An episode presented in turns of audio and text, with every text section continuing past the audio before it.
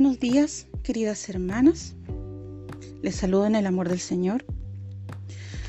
Hoy quisiera hablarles acerca de los buenos hábitos. Los hábitos son conductas aprendidas que repetimos regularmente.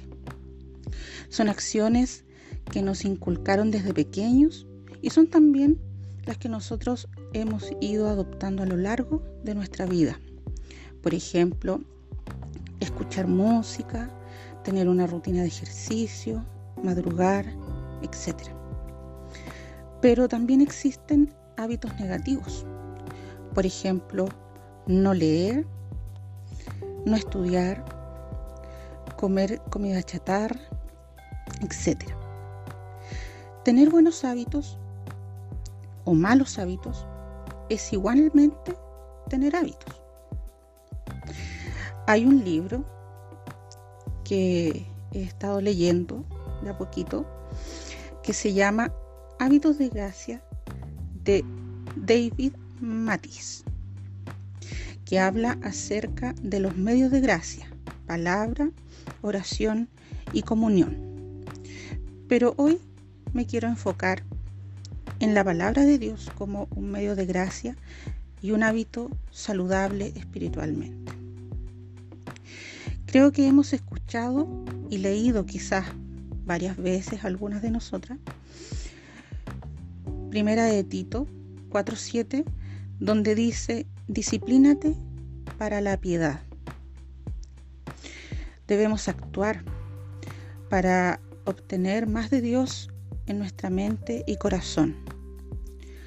Adoptar rutinas saludables no es fácil ni divertido pero todas coincidimos que nos hacen bien.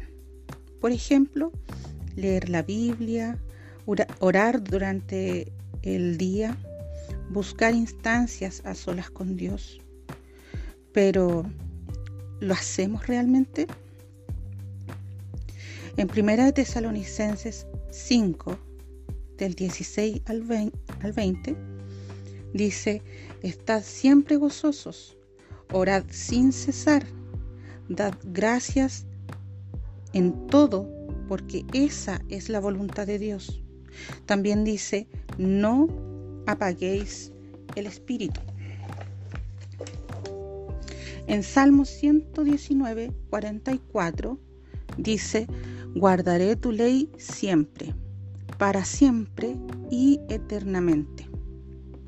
En Mateo 6:33 dice, buscad primeramente el reino de Dios y su justicia. Orar, agradecer, alegrarse, amar, buscarlo, guardar su palabra. Hábitos que el Señor nos exhorta a tomar porque nos conoce. Sabe que quizás por iniciativa propia muchas no lo haríamos en 1 Corintios 15:10, Pablo dice, por la gracia de Dios soy lo que soy, y su gracia para conmigo no resultó vana.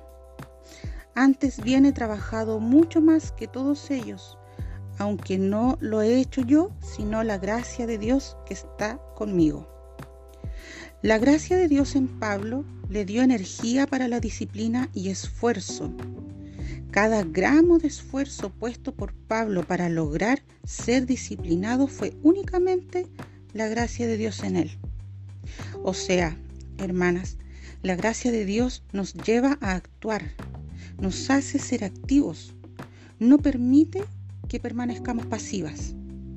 La gracia en nosotras no solo generará deseo por recibir más de Dios, sino que a la vez también nos provee el vivir esa búsqueda a través de la lectura de su palabra, de la oración, de la comunión con nuestros hermanos.